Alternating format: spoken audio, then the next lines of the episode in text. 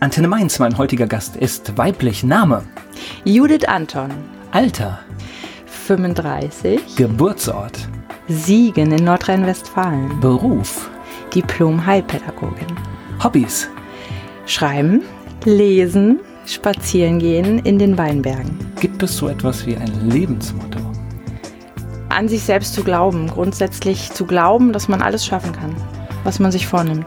Besonderes Merkmal, was sagt die Familie, was sagen die Menschen, mit denen Sie zusammenarbeiten, was Sie auszeichnet, was meinen Sie? Ich bin verrückt, ich bin anders, ich bin lustig, ich lache viel. Ich glaube, das ist das, was an mir hervorgehoben wird. Ich lache, ich strahle. Die Autorin Judith Anton, mein Gast hier bei Antenne Mainz. Eine Autorin hier zu Gast bei Antenne Mainz. Sie kommt aus Ingelheim. Judith Anton. So, erzählen Sie mir was über Siegen. Siegen, meine Geburtsstadt Siegen, bin ich aufgewachsen. Bis ich 20 war, habe ich da gelebt. Siegen ist meine Heimat. Ich bin noch oft dort, aber nichts im Vergleich zur Schönheit hier vom Rhein-Main-Gebiet, muss ich sagen. Rheinhessen. Ist einfach meine Heimat. Nicht mehr, nicht weniger. Na gut, aber es gibt zumindest irgendeinen einen Wert, der, der einen verbindet. Aber auf der anderen Seite ist es ja auch schön, wenn man einen anderen Platz gefunden hat, wo man sich zu Hause fühlt. Genau, und ich fühle mich hier sehr zu Hause. Ja. Ja. Aber Siegen war dann Kindheitsschule, alles was dazu gehört. Genau, Kindergarten, Grundschule, Gymnasium, freiwilliges soziales Jahr. Und ich habe bei meinen Eltern gewohnt, bis ich dann zum Studium nicht Nordrhein-Westfalen verlassen habe, das nicht, aber dann ins Münsterland umgesiedelt bin. Okay, wir hatten es gerade im Vorgespräch und Siegen war für mich Industrie im, im Hinterkopf. Ja. Äh, Sie haben mir noch den Wald dazu gegeben. Den Tannenwald in Dunkeln. Äh, das ist im Prinzip das, was es ausmacht, ja. Wir hatten, genau, wir hatten ja eben drüber gesprochen, es, es ändert sich dort gerade viel. Also Siegen ist durchaus schon mehr. Also Siegen hat eine ganz tolle Universität zum Beispiel, die sich auch gerade ausbaut. Mein Bruder hat da auch studiert und ähm, da wird viel gemacht für junge Leute. Und das Stadtbild verändert sich gerade auch wirklich ins Positive. Also Siegen ist mittlerweile auch Gastronomie, Uni, Café, Wasser, da fließt die Sieg durch es gibt schon noch mehr als, als, als Tannenwald und Industrie. Das, ich will Siegen jetzt nicht, äh, nein, nicht reduzieren. Okay, dann, dann haben wir das mal richtig gestellt. Aber was macht denn eine Kindheit und eine Jugend in Siegen aus? Wald, da sind wir wieder. Meine Eltern wohnten damals und wohnen immer noch in der letzten Straße vor dem Wald, dichter Tannenwald. Also ich war als Kind viel draußen, viel im Wald. Ronja Räubertochter habe okay. ich gespielt. Ich hatte ja viel, viel Natur, viel draußen sein, viel Freiheit, dadurch, dass halt da Natur direkt vor der Haustür war. Wir konnten einfach laufen, mein Bruder und ich. Für die Kindheit, glaube ich, klasse. Ja. In der Jugendzeit hört sich dann schon wieder ein bisschen kritischer an. Ja, genau. Wir, meine Eltern wohnen ganz oben am Berg, also ganz steil. Bushaltestelle war ganz unten. Und wenn Schnee und Eis war, was ja in Siegen durchaus im Winter ziemlich derbe auch vorkommt, konnte ich manchmal nicht ausgehen abends weil ich hätte mich auf den Hintern setzen und runterrutschen müssen und wäre nie im Leben diesen Berg nachts wieder hochgekommen. Gefangen am Waldrand. Ja, schon. Ja, genau. Also als Jugendliche fand ich das wirklich manchmal richtig blöd. Okay, das ist aber dann, ihr habt da nicht Innenstadtlage gewohnt, sondern nee, gar nicht, wirklich genau. so also am Rand oder einem Stadtteil genau, oder? Genau, ja. nicht, nicht direkt in der City und ich musste halt den Bus nehmen in die Innenstadt und zum Bus musste ich diesen steilen Berg runter und halt dementsprechend auch wieder hoch. Ja, ja, das sind halt so diese Sachen, gell, die man in der, in der Jugend dann. Und Fahrradfahren ist natürlich da nicht so gut, weil, weil es geht wirklich so steil. Oder Fußballspielen. Eine Einrichtung so. ist klasse. Das, ja. ja, ja, genau, genau. Dann die, auch die Bälle, die rollen dann alle weg und so. Das hat seine Tücken gehabt da. Es geht gleich weiter im Gespräch mit Judith Anton. Aus Siegen kommt sie, haben wir schon viel darüber erfahren. Heute lebt sie in Ingelheim, die Autorin Judith Anton hier bei Antenne Mainz. Waren Sie eine gute Schülerin? Bis zu einem gewissen Alter ja. Also Grundschule ja, definitiv. Ist mir alles total leicht gefallen. Ist mir zugeflogen. Aber irgendwann, spätestens in der Pubertät, kam mein, ich habe da eigentlich gar keine Lust drauf, Ding. Ist ja auch normal. Und dann ich, bin ich unter meinen Möglichkeiten geblieben. Sag, drücken wir das mal jetzt so spontan so aus. Was, was, was heißt konkret dieses Ding? Ich möchte jetzt nicht mehr. Mir fielen Fächer schwer wie Mathe, Physik, Chemie. Ich war schon immer interessiert an Sprache, an Pädagogik, also das, was ich am Endeffekt jetzt auch aus mir gemacht habe. Und das war mir in der Schule einfach zu wenig. Okay. Na, ich habe immer abgeschaltet, also wenn so erklärt wurde, das ist halt so oder das mhm. ist logisch. Mhm. Das waren Sätze, die die haben dazu bei mir geführt, ich habe einen Schalter um und das war's. Das hat mich nicht mehr interessiert, wenn sich keiner die Mühe erklärt hat, äh, weil das ist logisch hat für mich, äh, auch wenn es äh, vielleicht ist im Nachgang, sage ich ja, das, das mag logisch sein, ja. aber war jetzt keine Sprache, die mich als Jugendlicher angesprochen hat. Ja, oder der Spruch, das brauchst du für später. Das ist wichtig, dass man das kann. Also Mathematik brauche ich nicht. Also zumindest mal, glaube ich. Nicht in dem Maße. Also genau. nicht mit Wurzeln und äh, Pythagoras-Gleichungen brauche ich nicht. War also schlichtweg gelungen. gelungen war das. Es gibt ein paar wenige, die brauchen es ja. Ja, schon. Aber ich wusste schon, ich nicht. Ich brauche es nicht. Und zum Glück brauche ich es nicht. Nicht so viel. Nach der Schule war das sofort klar, wo das hingeht, was für ein Studium es wird, oder? Pädagogik, wie gesagt, das hat mich immer interessiert. Ich wollte anfangs mit Kindern arbeiten, aber schon damals war mir auch klar, also zur Abi-Zeit, dass ich nicht jetzt im Regelkindergarten oder sowas arbeiten will, sondern dass ich mit Kindern mit besonderen Bedürfnissen arbeiten will und bin dann dementsprechend im freiwilligen sozialen Jahr auch in einen sonderpädagogischen Kindergarten gegangen bei Siegen ja, und das, die Arbeit mit Kindern hat sich dann eine ganze Weile gehalten vom Interesse her, aber ich wusste nicht direkt, dass es Heilpädagogik sein soll. Ich wollte eigentlich erst Lehramt, Sonderschullehramt studieren, aber dafür war dann mein NC zu schlecht. Aber das ist ja als, als junger Mensch schon eine Zielsetzung in diese Richtung zu haben, finde ich jetzt auch schon, schon erstaunlich, weil das ja schon sehr, sehr konkret eigentlich war. Gab es irgendeinen Bezug, warum Sonderpädagogik in Frage kommt? Oder gehörten die Herausforderungen dazu? Also ein Bezug im Sinne von Freunde, Verwandtschaft, nee. Also wir hatten niemanden in der Verwandtschaft mit einer Behinderung oder ich kannte auch keine Menschen mit Behinderung in dem Alter damals. Ich kann nicht sagen, warum das so war. Es hat mich immer schon fasziniert, dass es Menschen gibt, die anders sind und die Frage, was kann ich für die machen und warum sind die überhaupt anders? Es hat mich immer fasziniert. Okay. Ja. Das heißt, zum Studium ging es dann raus aus dem Elternhaus ja. am Waldrand. Genau, raus aus dem Nest am Waldrand. Ins Münsterland, direkt nach Münster, in die Fahrradstadt Münster, wo es viel mehr Fahrräder gibt als Einwohner. Ich glaube, drei pro Kopf oder so. Aber ich glaube auch eine. eine ich hatte kein Fahrrad. Ich will dazu sagen, ich hatte tatsächlich okay, keins. Kein Klischee Die ganzen erfüllt. vier Jahre hatte ich kein Fahrrad. Ja, wahrscheinlich kann man noch vieles zu Fuß erledigen. Kann man, genau. Ja. Ich, ich glaube, es ist eine schöne Stadt zum Ist Studieren. eine wunderschöne Stadt. Ja. Alles für die, für die Studenten tatsächlich. Also ich glaube nicht Studenten, die kommen vielleicht zu kurz, aber Studenten nicht. Also es hört sich auch nach einer guten Zeit an? Ja, großartige vier Jahre. Das okay. war wundervoll. Wenn man nach Münster kommt, was muss man sehen? Den Aasee. Der ist klein und schnuckelig und nett. Da kann man wunderbar sitzen und lernen oder so tun, als ob. Ja, den, den Dom und den Wochenmarkt. Oh ja, den Wochenmarkt. Okay. Ja. Das waren jetzt unsere Tipps für Münster, ja, genau. wenn man mal in die Region kommt. Ja. So, Studium, vier Jahre erfolgreich abgeschlossen. Dann kam schon der Weg hier in die Region? Genau. 2009, genau, mit dem Diplom abgeschlossen, letzter Diplomantenjahrgang. Bin ich äh, auch ganz stolz drauf, weil irgendwie war das toll. Ja. Damals waren alle in Aufruhr, weil das Diplom halt ja abgeschafft wurde und wir durften die Letzten sein, die Diplomarbeit schreiben. Also ganz, ganz witzig. Ich meine, wir haben das ja harmonisiert auf europäischer Ebene, aber wenn man jetzt zum Beispiel gerade mit anderen europäischen Ländern spricht, dort mit Menschen, die nehmen gerne Menschen mit einem Diplom. Mhm. Also das heißt, äh, dieses Diplom hat echt, es ist so aufgeladen, auch, auch außerhalb der Grenzen Deutschlands. Mhm. Ich glaube, da haben wir uns mit der Harmonisierung keinen Gefallen getan.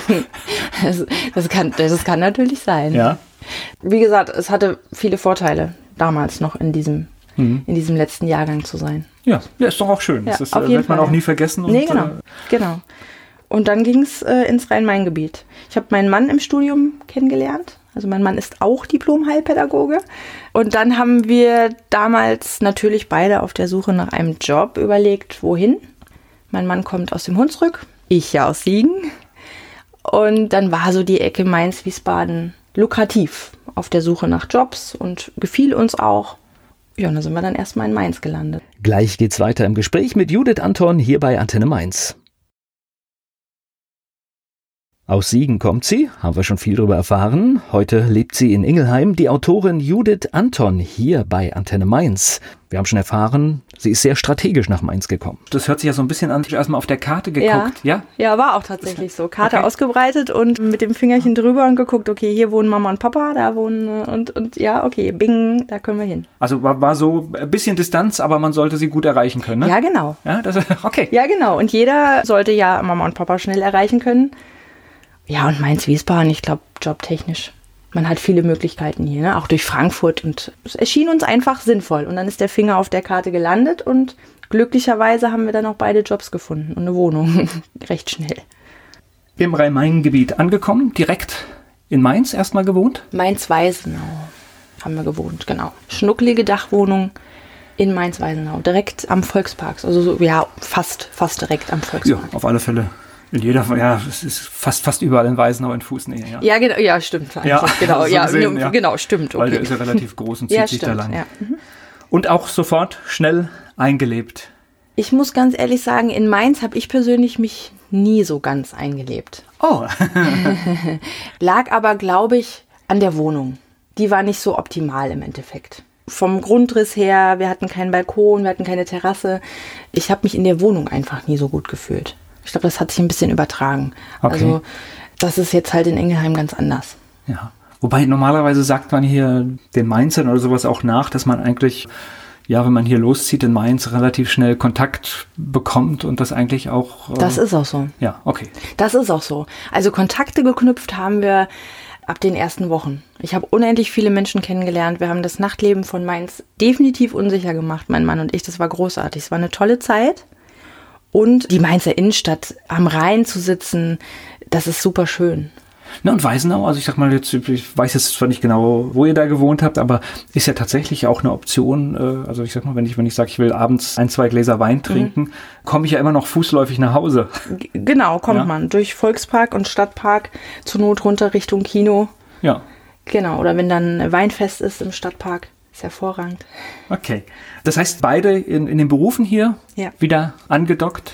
Genau. Mein Mann ist damals ins Kinderheim und ich bin erstmal in einen Kindergarten. Als, ja, schon als Heilpädagogin, weil dieser Kindergarten als Integrationseinrichtung erweitert werden sollte. Und da bin ich dann erstmal für ein Jahr in diesem Kindergarten gewesen. Leider ließ sich diese Entwicklung zum integrativen Kindergarten nicht so schnell umsetzen. Und da ich ja nie mit Regelkindern arbeiten wollte, bin ich dann da nach einem Jahr weggegangen, weil ich gesagt habe, nee, die Kinder sind mir hier zu normal. okay, aber ich gehe jetzt davon aus, dass es in unserer Gesellschaft ausreichend Optionen gibt, oder? Für ähm, ja, ja schon, definitiv. Gibt es ganz, es gibt ganz viele Möglichkeiten, was man machen kann. Nachteil ist, vieles ist im Schichtdienst. Also die Dinge, die mich dann wiederum interessieren. Mhm. Also Schichtdienst heißt, äh, Schichtdienst, es muss jemand in der Nacht da sein, es genau. muss eigentlich zu jeder Tageszeit jemand genau, da sein. Genau, also zumindest gibt es eine Frühschicht und eine Spätschicht. Also von, sagen wir mal, morgens um sechs bis mittags um zwei und dann nochmal von, von zwei bis abends um acht.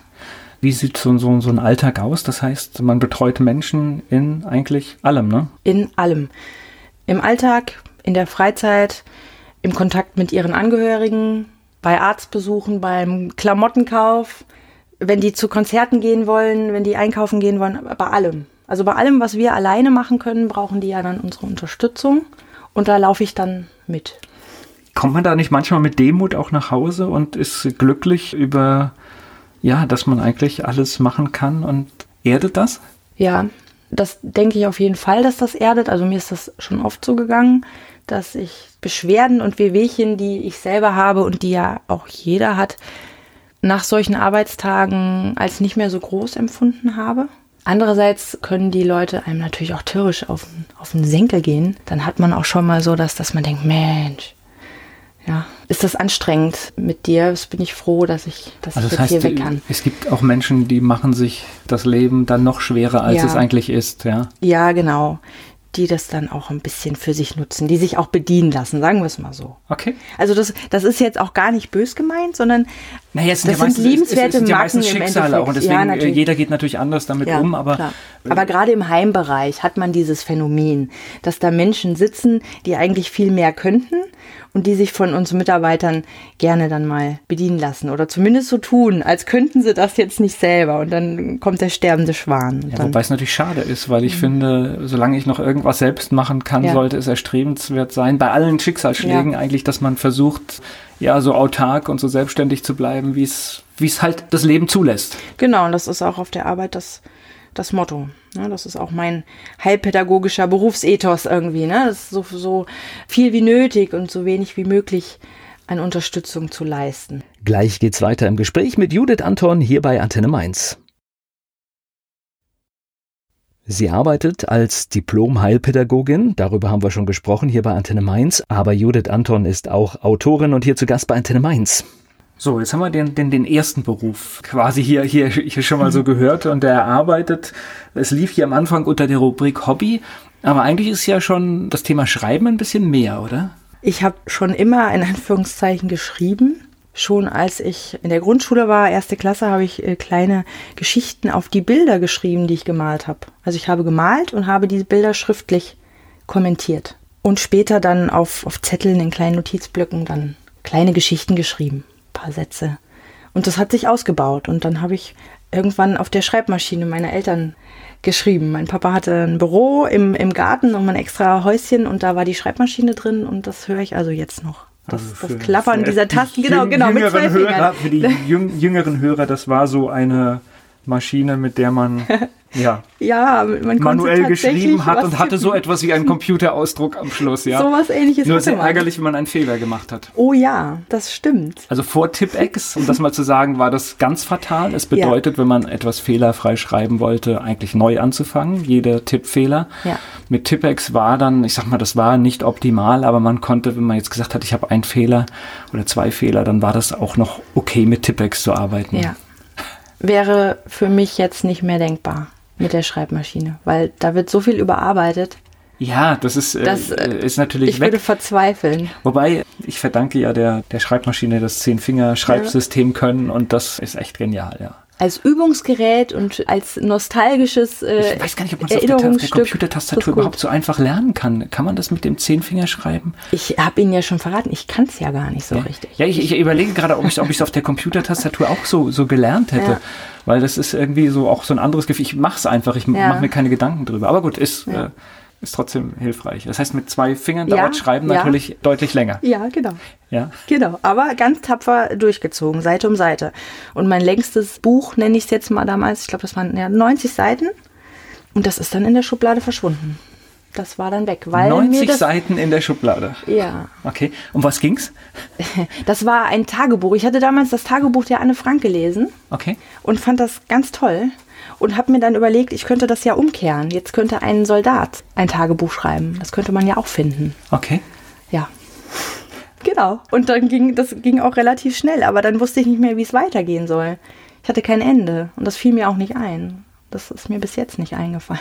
Gut, es wäre beim Tagebuch gar nicht so schlimm. Es hätte ja irgendwas passieren können, dass der Soldat das gar nicht mehr weiterschreiben kann. Das stimmt, aber irgendwie also da, da ja muss man die Story schon. Ja, aber da ist natürlich jedes, jedes Ende wäre okay. Vielleicht setze ich mich ja nochmal dran. Ich ja. weiß nicht. Also, also ich, ich glaube, das Ende wäre jetzt, das Ende wäre für mich jetzt äh, hier als Vorschlag wäre dann eine, eine Nachrichtenmeldung. Könnte. Ja. Dann wäre es Muss ich mir gleich mal, Sie machen das gut. Ich nehme mir gleich mal, ich nehme mir gleich mal einen Zettel und dann, dann äh, genau. Also wäre jetzt, wäre jetzt so mein, mein Gedanken. Genau. Aber spannende Idee. Die Autorin Judith Anton hier zu Gast bei Antenne Mainz. Wie man ein Buch schreibt, darüber unterhalte ich mich mit Judith Anton. Sie ist hier zu Gast bei Antenne Mainz. Nun ist es aber ja nicht befriedigend, wenn man etwas schreibt und, und versteckt es in, in, in der Schublade. Was war es? Das heißt einfach kein Selbstvertrauen oder kein, oder man hätte es ja jemandem noch zeigen können. Ich habe es auch damals meinen Eltern gezeigt. Die haben das meiste, was ich da so zu Papier gebracht habe, auch gelesen. Und die haben dann auch gesagt, das ist gut, das ist toll. Aber Eltern sagen sowas. Müssen die auch. Okay. Ich habe da nicht den Mumm gehabt, das weiter zu verfolgen. Aber auch damals, da war ich, da war ich Jugendliche. Da hatte ich auch wirklich andere Sachen. Also ich habe zum Beispiel leistungsmäßig Handball gespielt, viele Jahre. Und habe zum Teil drei, viermal die Woche trainiert. Das war wichtig. Schreiben ist immer wieder aufgetaucht. Ich habe immer wieder geschrieben. Ich habe auch Tagebuch selber geschrieben. Also ich habe Tagebücher, die füllen Kisten bei mir zu Hause. Ganz witzig, wenn man da mal reinguckt. So Tagebuch mit, mit 14 schlägt man die Hände über dem Kopf zusammen. Ich habe ich hab schon zu meinem Mann die gesagt. Der, ich habe zu meinem Mann gesagt, du weißt, wo die Kisten sind. Du gehst niemals daran. Das ist, das darf keiner sehen. Das ist lustig, peinlich lustig, schön. Aber toll, dass man das so hat, dass man. Also ich habe, ja, geschrieben habe ich immer, aber es gab natürlich in dieser Lebensphase andere Dinge, als jetzt nach einem Verlag zu gucken oder sich zu überlegen, was man jetzt mit so einem Text machen kann. Was liegt denn in der Schublade alles? Verschiedene Kurzgeschichten in unterschiedlichen Reifungsstadien. Hauptsächlich aber Ideenschnipsel nennen wir das mal. Ich habe Ideen, dann schreibe ich mir einen möglichen Titel auf oder einen Aufhänger, irgendeinen Satz und mache mir dann Notizen dazu. Also eine große Schublade? Ja, das ist schon ein bisschen was drin, ja. Okay. Ich würde es mal jetzt so als Schatzkiste mhm. begreifen, auf die man dann auch zugreifen kann, wenn man jetzt sagt, hey, jetzt habe ich hier gerade die Idee und mach vielleicht was draus. Ja, ja, kann man so sehen. Ja. Aber irgendwann ist ja der Punkt gekommen, wo ein Manuskript dann doch mal rausging. Genau, der Punkt kam. Ich habe eines Tages aus dem Nichts mal wieder eine neue Idee gehabt. Nur dass zum allerersten Mal diese Idee einen ganz konkreten Rahmen hatte. Von Anfang an. Also ich habe da gesessen, damals mit, mit einem Blog tatsächlich, weil ich war unterwegs. Ich habe einen Freund besucht und habe auf den gewartet draußen und habe da gesessen mit einem Zettel und einem Stift und hatte da so einen Gedanken, habe aufgeschrieben und auf einmal wusste ich, äh, hey, diese Story, die hat diesen Anfang und das passiert dann grob und das ist das Ende. Das war neu. Das hat es das noch nie gegeben. Das heißt, im Prinzip stand der ganze Plot eigentlich. Ja. Ne? Ja. Ja, in, in, dem, in dem Sinne also als, mal, als Rahmen schon, ja. Vor allem, wenn man, wenn man weiß, wo es landet. Mhm. Das ist ja oft diese Geschichte, wenn man ein spannendes Buch liest, dann die, was weiß ich, man denkt irgendwie, es nimmt diese Wendung, mhm. aber dann nimmt es diese Wendung ja. und diese Wendung und diese ja. Wendung. Das ist ja eigentlich die große Kunst. Das ist die große ich. Kunst, das Ende vor dem Ende zu schaffen. Genau, das ist nicht, ja. dass man selbst im Kopf irgendeine Idee hat, aber dann überrascht wird, genau. dass eigentlich die Kurve ganz anders geht. Genau. Genau, das ist die große Kunst. Da, da will man hin und dafür braucht man aber ein Grundgerüst. Und in diesem Gerüst muss man dann diese Cliffhanger und die Red Herrings und so, die muss man dann da stricken. Und da hatte ich halt aber wirklich, ja, Anfang, Mittelteil, Ende. Und dann war ich nicht mehr zu bremsen. Ich habe dann die ersten 50 Seiten per Hand geschrieben und habe die meinem Bruder gegeben. Mein Bruder ist selber ein Schreiberling, der hat auch was im Selbstverlag veröffentlicht und der macht so Poetry Slam Sachen. Okay. Und dem habe ich das gegeben und der hat gesagt, boah Judith, das ist klasse schreib mal, schreib mal jetzt am Computer, mach eine Datei, leg dir das an. Das habe ich dann gemacht. Und von da an habe ich zwei Jahre am Stück an diesem Buch gearbeitet. Zwei Jahre? Zwei Jahre. Schon, also Disziplin, aber, aber tatsächlich, äh, das, da, da gibt es ja auch so Sprüche von großen Autoren, dass jeden Tag eine Seite mhm. gibt, nach 300 Tagen auch ein dickes Buch. Ja, genau. Genau. Und mein erstes vollendetes Werk hat 367 Seiten. Da kann man also ungefähr jetzt rechnen, beziehungsweise kommt ja die ganze Überarbeitung dazu. Man schreibt ja nicht unbedingt alles im Reinen auf von Anfang an. Na, ich kann mir halt vorstellen, äh, man schreibt auch mal drei, vier Seiten, guckt sich am nächsten Tag an. Und, und denkt, ach du Scheiße. Und, und fängt ja. dann halt irgendwie an der Stelle von vorgestern wieder genau, an. Genau, gibt's ja, auch. Und das gibt es halt immer wieder. Ich habe viele Passagen gelöscht, weil ich dachte, was ist das denn? Da hat mir das gar nicht mehr gefallen. Ich bin auch kritisch. Ich spreche gleich weiter mit Judith Anton. Viele, die ein Buch schreiben, die besuchen dann vorher auch mal Kurse und lernen schreiben. Was ich mal bewundere, wenn man da so mehrere Charaktere hat, und die hat man ja künstlich dann geschaffen mhm. und dann muss man überlegen, welche Eigenschaften die haben und was die machen und dass man da die, die Übersicht behält. Ich, ich würde mich da furchtbar verzetteln. Am besten Biografien für diese Figuren schreiben. Sich mal die Zeit nehmen, mal ein, zwei Seiten plotten für die Figuren quasi, wer die sind, was die mögen, was die nicht mögen. Das heißt, man kennt die dann auch. Man muss die kennenlernen. Ja. Man sollte die kennenlernen. Denn sonst hat man das Problem, das ich dann anfangs hatte. Freunde von mir waren dann Testleser relativ bald. Nach ein paar Monaten habe ich gesagt, hier, ich brauche mal jemanden, der drüber guckt, ob das jetzt hier doch so in die richtige Richtung geht.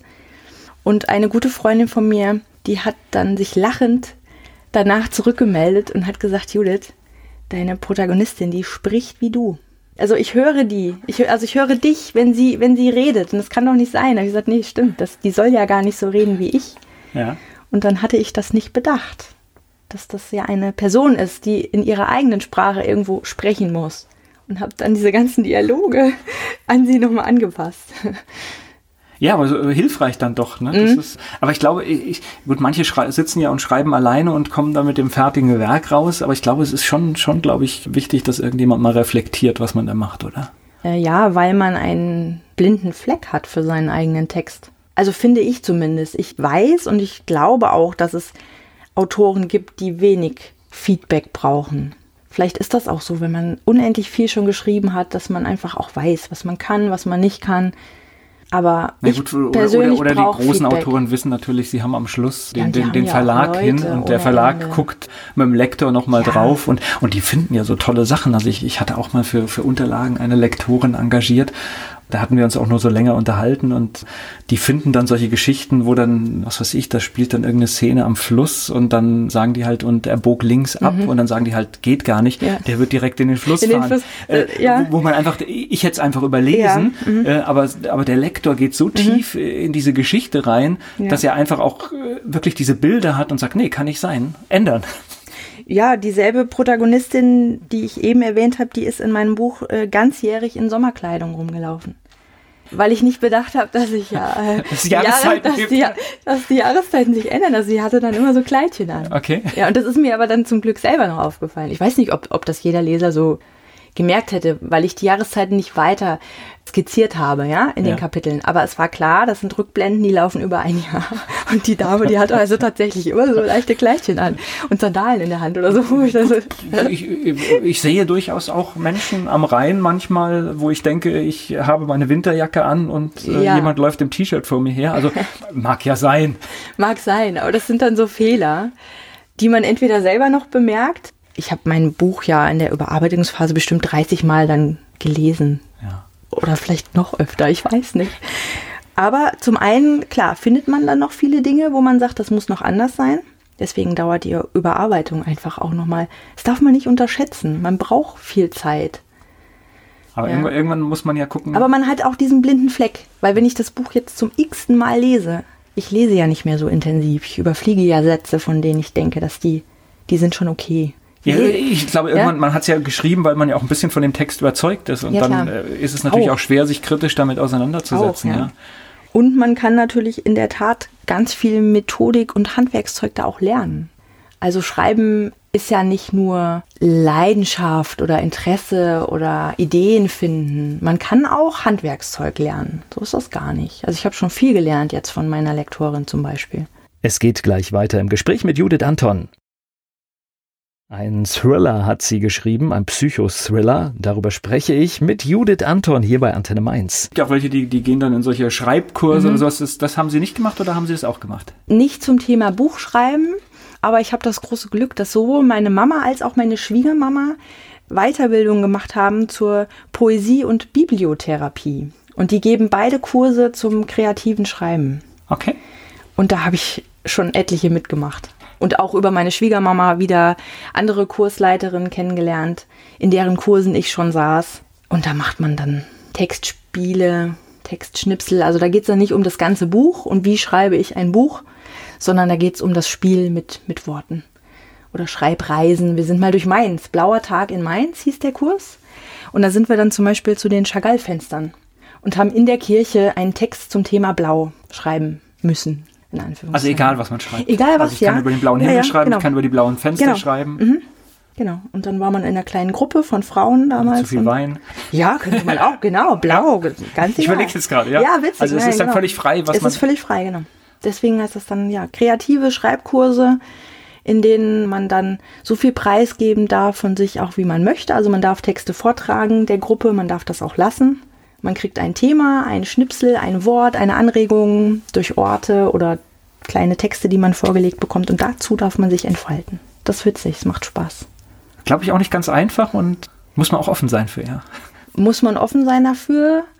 Aber das Schöne ist halt, man muss ja nichts preisgeben. Ich kann das ja auch für mich machen und in der Gruppe einfach nur Genau. dabei sein und zuhören und für mich überlegen. Und dann in die Schublade. Und dann in die, und dann in die Schublade. Obwohl die Sachen ja fertig sind. Es geht gleich weiter im Gespräch mit Judith Anton.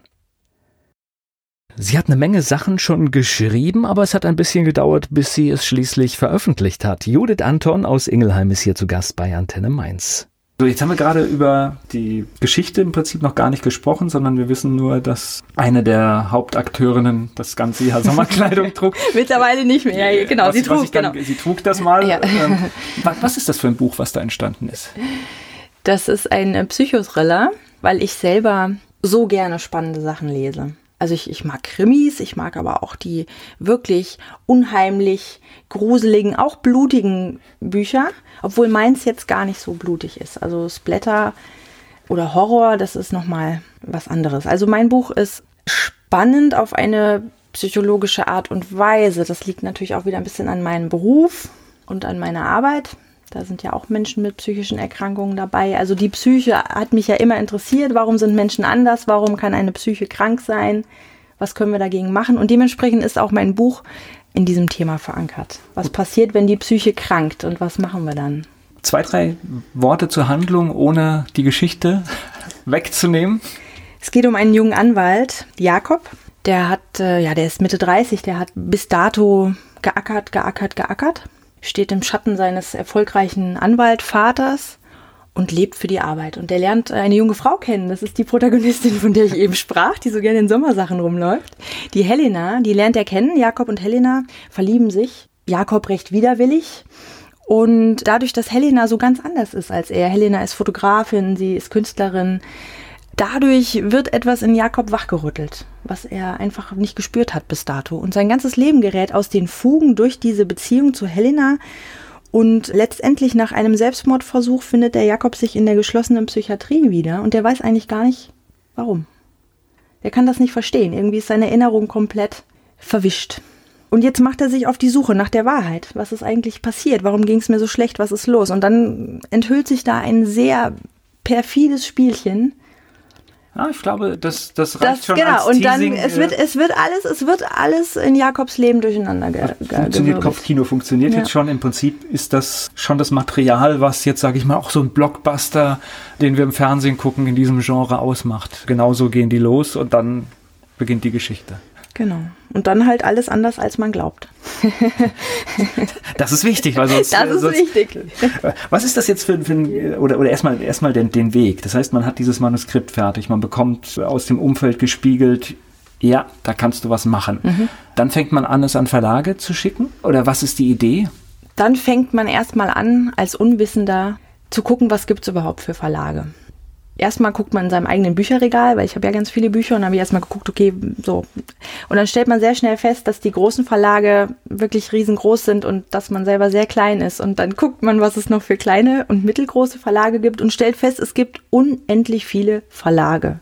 Wobei ich jetzt ja sagen muss, die großen Verlage müssen ja irgendwann auch Autoren finden und diese Autoren können dann auch noch mal klein sein, oder?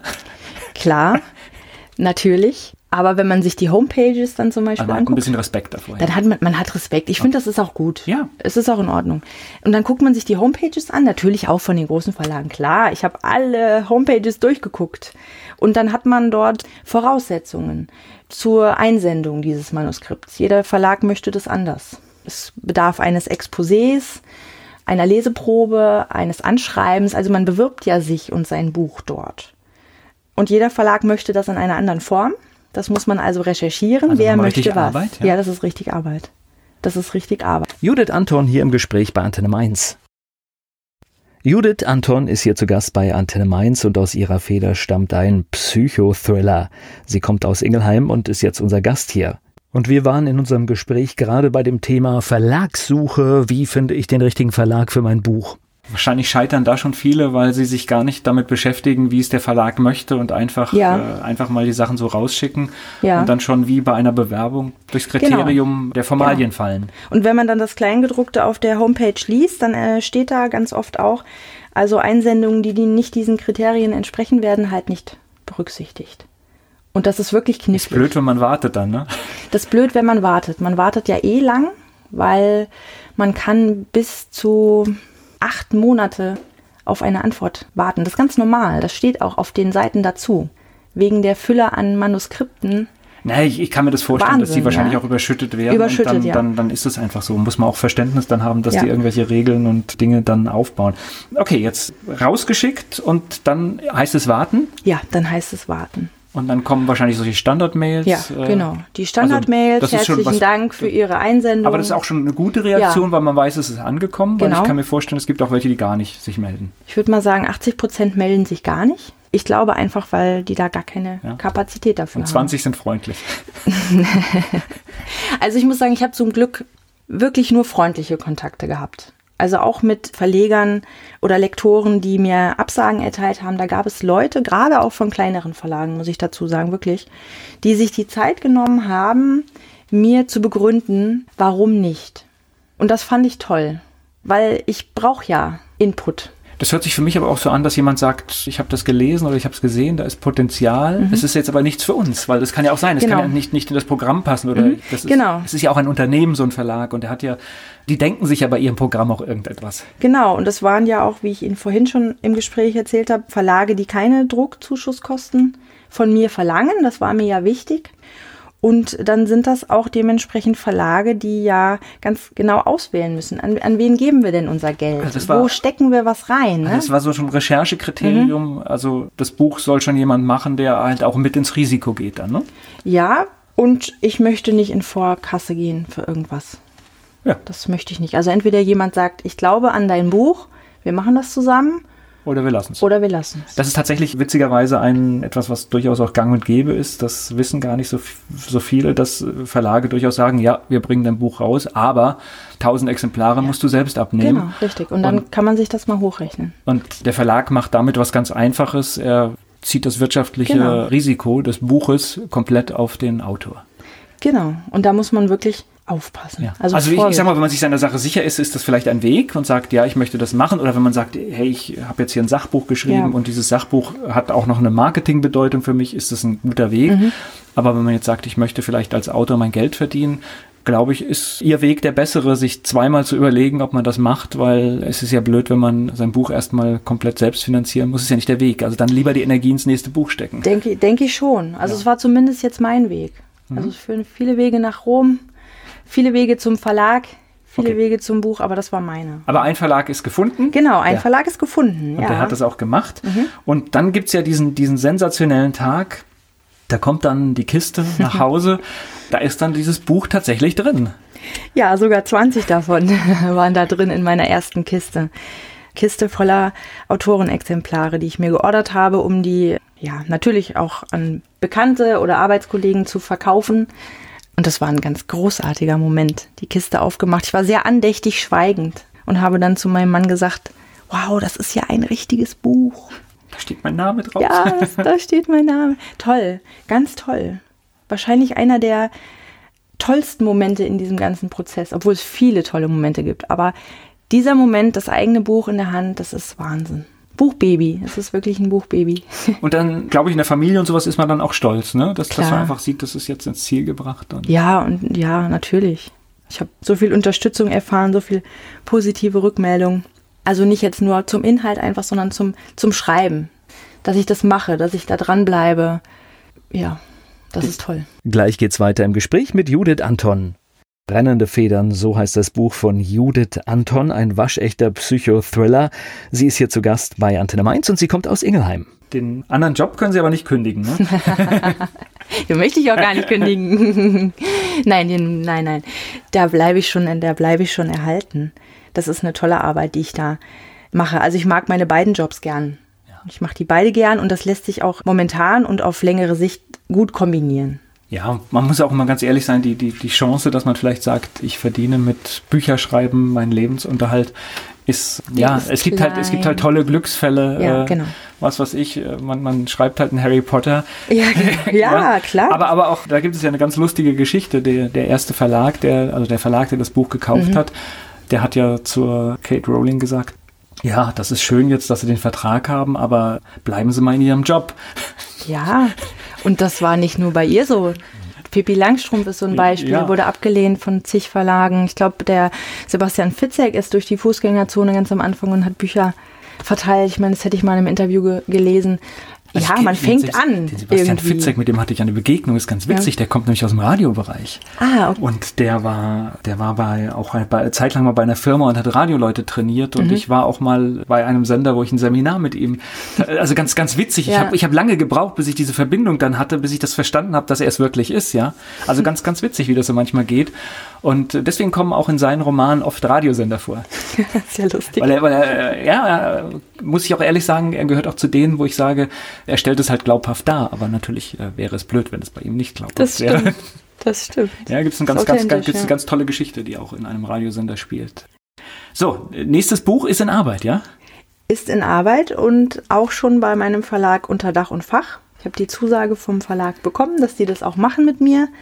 Und da freue ich mich ganz, ganz doll, denn jetzt geht ja alles nochmal von vorne los. Dieser ganz spannende Prozess der Covergestaltung, des Lektorats, toll. Ich freue mich. Das ist äh, so ein Kribbelgefühl, wenn man sich Gedanken wieder machen darf. Wie sieht so ein Cover aus? Was könnte da drauf sein? Und super, das geht ja jetzt alles wieder von vorne los. Das Genre bleibt gleich? Ja. Und ich hätte gehört Seriencharakter. Das heißt, auch die Akteure kommen wieder vor?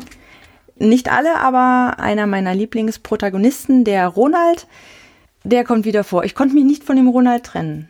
Wer mein Buch kennt oder kennenlernt, der wird vielleicht verstehen, warum ich den Ronald nicht gehen lassen konnte. Ronald ist einfach speziell und den habe ich gern und den konnte ich nicht verabschieden. Und meine Lektorin hat gesagt, Mensch, also ich hatte früher schon mal eine, eine Lektorin, die hat gesagt, Mensch, machen Sie mit dem noch was. Und habe ich gesagt, ach, Sie haben recht. Der muss ja gar nicht verschwinden. Warum soll der nach einem Buch verschwinden? Das heißt aber, die, die, die Bücher haben irgendeine Verbindung, aber sie bauen jetzt nicht zwingend aufeinander auf? Man kann die unabhängig, völlig unabhängig voneinander lesen, weil die die Stories wirklich ineinander abgeschlossen sind.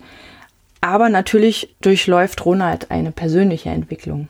Okay. Die kann man, die kann man verfolgen. Aber man kann durchaus äh, Buch 2 lesen, ohne Buch einzukennen. Ja. Das hat man ja oft auch bei Serien, Macht dass, auch es, Sinn, dass es eine, zwar hilfreich ist, mhm. wenn ich das erste Buch gelesen habe, aber letztendlich das zweite, dann, dann interpretiere ich vielleicht mal eine Stelle ein bisschen anders, genau. aber, aber mehr ist es letztendlich auch nicht. Ja. Genau, und das war mir schon auch wichtig, dass die Stories da wirklich ineinander abgeschlossen sind. Das ist eine ganz andere Geschichte, aber der Ronald. Der ist weiterhin der dabei. Ist da, ja. Gleich geht's weiter im Gespräch mit Judith Anton. Sie ist Autorin, sie kommt aus Ingelheim und ist hier zu Gast bei Antenne Mainz. Judith Anton ist da. Jetzt, jetzt haben wir ganz viel äh, schon, schon über den Plot gesprochen, wie das Buch entstanden ist und was da so alles drum rumhängt. Aber wir haben den Titel überhaupt nicht erwähnt.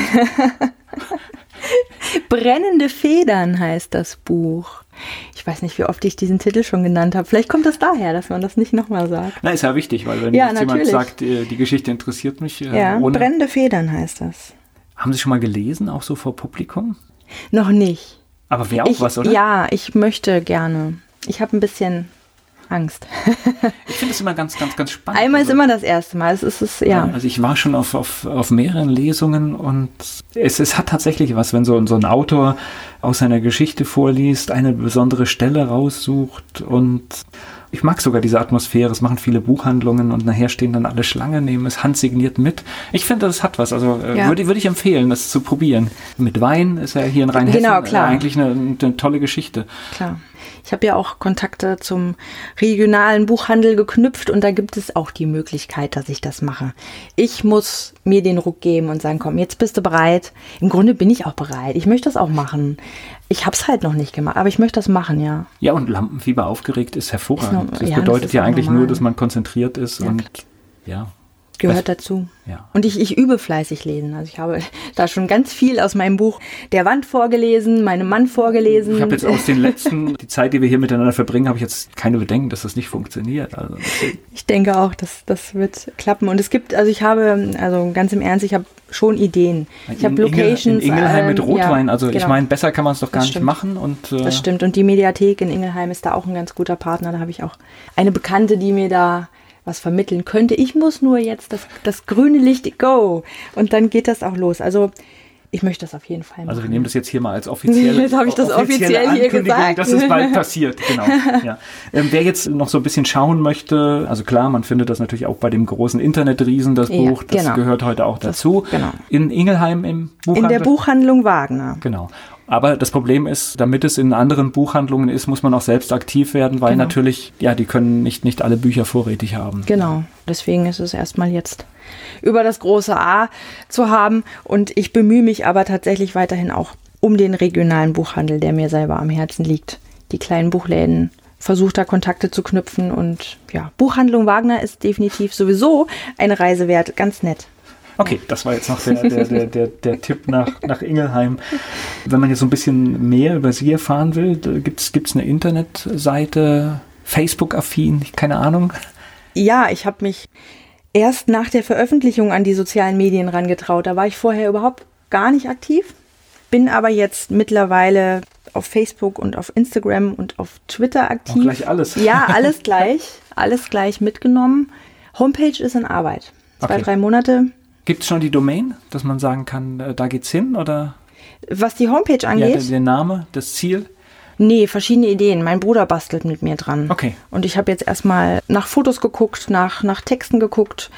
Da soll es einen Aber ist Blog natürlich, auch, geben. ist natürlich auch neu. Ne? ja, das ist äh, alles neu. Und ja. ich bin ja gar nicht so technikaffin. Okay. Aber gehört natürlich auch dazu. Das heißt, Gehört weil, dazu. Man, weil man muss äh, heute auf verschiedenen Plattformen da sein, um halt einfach dann auch, ja, für Das muss man tatsächlich. Also ich hatte das auch unterschätzt. War, wie gesagt, nie wirklich aktiv auf solchen Plattformen vorher, vor diesem Gedanken, ich veröffentliche was. Musste mich dann damit auseinandersetzen, weil ja auch mein Verlag sehr stark präsent ist auf solchen Plattformen. Und da musste ich das alles jetzt lernen. Ja, und auch gucken, was er macht, ne? Das Ja, muss man auch. sehen, ja. Ja. Gleich geht's weiter im Gespräch mit Judith Anton. Brennende Federn, so heißt das Buch von Judith Anton, ein waschechter Psychothriller. Sie ist hier zu Gast bei Antenne Mainz und sie kommt aus Ingelheim. Ihr Lieblingsplatz in Mainz. Der Platz am Dom, Wochenmarkt, Mainz ist für Sie? Phasenacht, Und Wiesbaden? die Edge-Side. Ah, das ist aber schon gelernt. Ne? Das ist, fun funktioniert, lernt man sehr schnell. Äh, Was meinen Sie, muss eine echte Mainzerin mal gemacht haben? Die muss mal in so einer ganz kleinen Wein Weinbar gewesen sein. In so einem Weinhof, ja. Fleischwurst mit Senf oder Handkäse mit Musik? Fleischwurst mit Senf, ganz klar. Ihr Ausgetipp in Mainz? Oh, da gibt es so viele. Oh, Oder in Ingelheim? Ist ja, ist ja Sendegebiet. Nee, sagen wir mal, ähm, Mainzer, da, ähm, am, am Rheinufer, der, der ähm, Strand, Mainzer Strand. Fastnachtsfan oder Fastnachtsmuffel? Muffel. Haben Sie sowas wie einen Spitznamen? Ich persönlich? Ja? Ja, das sage ich nicht.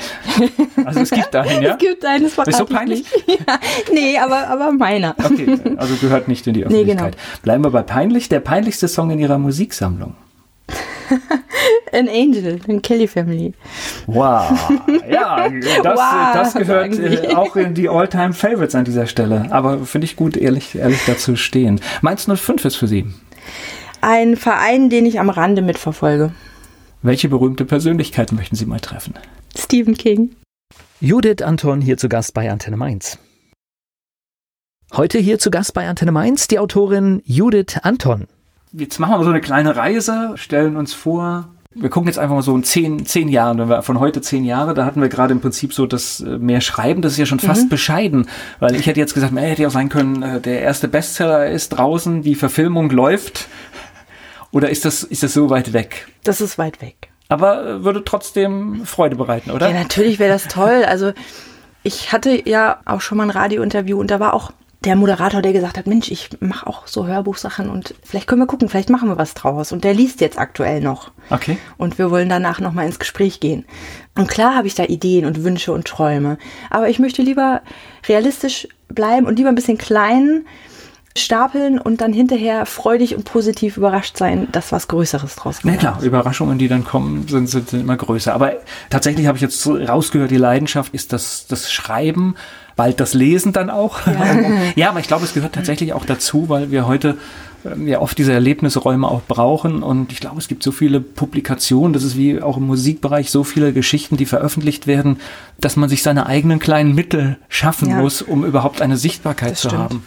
Und Kontakt mit Lesern ist natürlich toll. Ja.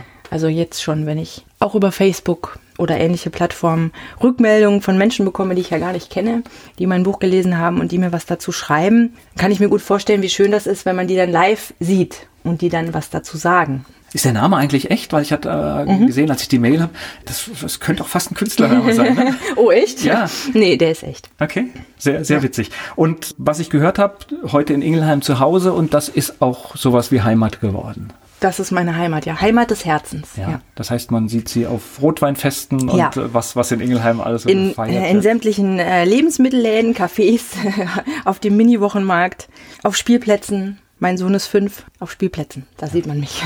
Und äh, da war jetzt noch gerade ein Stichwort, das habe ich ja fast vergessen, denn das Schreiben passiert bei Ihnen ja nicht zwingend in der Schreibstube, sondern mhm. man könnte Sie jetzt auch in einem Café antreffen, während Sie ja. gerade im Zweifingersystem. nein, nein, nein, nein, nein.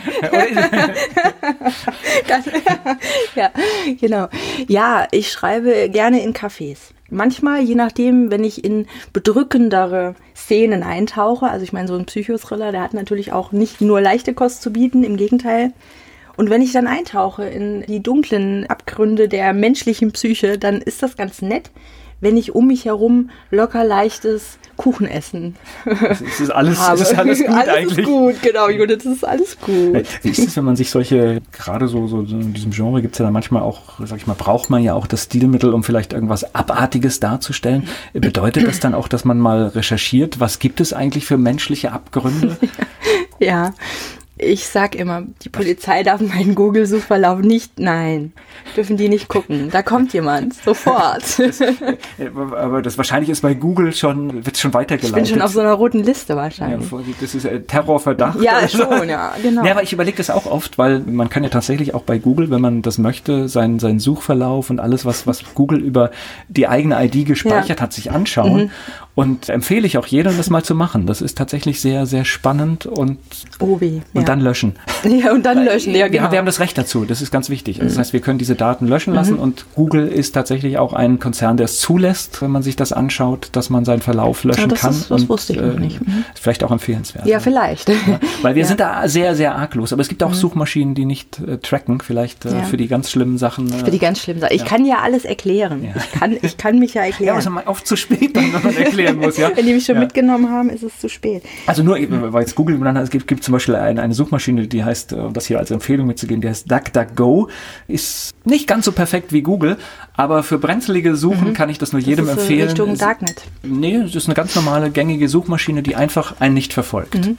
Das heißt, äh, das heißt, man kann dort, äh, wenn man sagt, ich möchte jetzt hier irgendwas suchen, mhm. äh, das kann ja, das können ja viele Sachen sein. Das kann, äh, was weiß ich, möchte vielleicht zu einem Krankheitsbild ja, etwas wissen, ja, bin aber gar nicht betroffen. Mhm, ja. Bei Google wird vielleicht der Kontext hergestellt. Ach, guck mal, der hat das schon gemacht mhm, und das schon gemacht das und jetzt geht er nach dem Krankheitsbild suchen mhm. und auf einmal hat man ein Profil, das man gar nicht möchte. Das stimmt. DuckDuckGo. Das hier, ja, äh, weil, nee, weil ich jetzt gut, auf Google gesagt habe, wollte ich jetzt noch was anderes rausgeben. Ja? Äh, das heißt, wenn man, viel Recherche. Ja. Viel Recherche und, und wie ist das, wenn man sie in einem Kaffee schreiben sieht? Ansprechen oder lieber arbeiten lassen?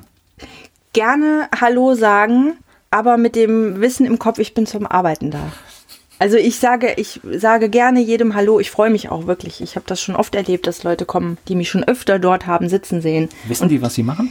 Die fragen dann. Okay die fragen dann und dann sage ich, ich schreibe Bücher und beim nächsten Mal winken die dann nett und doch, viele wissen das jetzt, ja.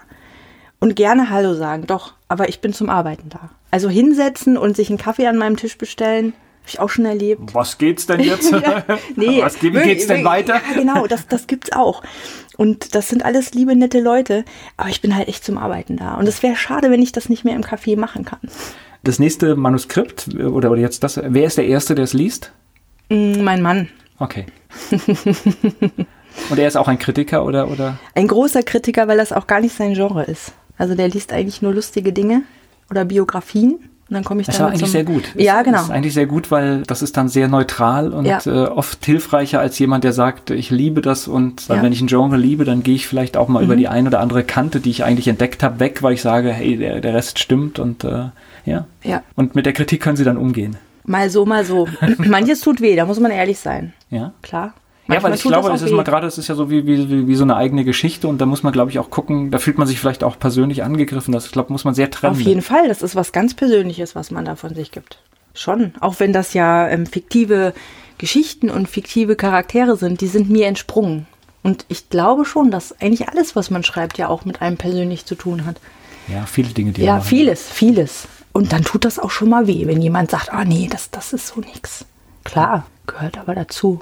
Ich übe fleißig. Ja, wobei es ist, äh, ist auch so diese, diese Direktheit, wie wir Dinge kritisieren, was, was, was arbeitstechnisch ist, das ist ja auch ein deutsches Phänomen. Das gibt es tatsächlich in vielen Ländern gar nicht so sehr. Da benutzt man sehr viele Floskeln drumherum, weil man jemanden nicht persönlich angreift. Aber das ist halt das Einzige, was wirklich auch, was mir wirklich hilft. Wenn Natürlich. jemand, wenn jemand ehrlich sagt, hier, das schreibt das so nicht. Also äh, ich bin jetzt hier bei dem Deutschland sucht den Superstar-Effekt. Äh, wenn man einfach schaut, wie viele Menschen keine soziale Kontrolle Ja. in ihrem Umfeld Genau. haben. Äh, normalerweise musst du halt sagen, hey, du kannst nicht singen, du Genau. darfst da nicht auftreten. Ja, genau. Und äh, genauso ist es halt, wenn sie ein Manuskript rausschicken, Ja. dann muss man das Gefühl haben, ich habe hier das Bestmögliche abgegeben und dann hilft es einem Genau. nichts, wenn einem die Familie gesagt hat, oh, das hast du gut das gemacht. Stimmt. Das hast du gut gemacht. Und dann ist es gar nicht so. Ja, das ist wahr. Aber ich glaube, da habe ich einige Leute im Bekanntenkreis, die auch wirklich ehrlich sind. So, dann drücke ich die Daumen, dass es weitergeht, dass da noch viele Einfälle kommen, dass noch viele Bücher entstehen und ja, auch die Dinge, die Sie sich jetzt gerade nicht vorstellen können, Realität werden. Dankeschön. Freue ich mich über das Gespräch. Vielen Dank.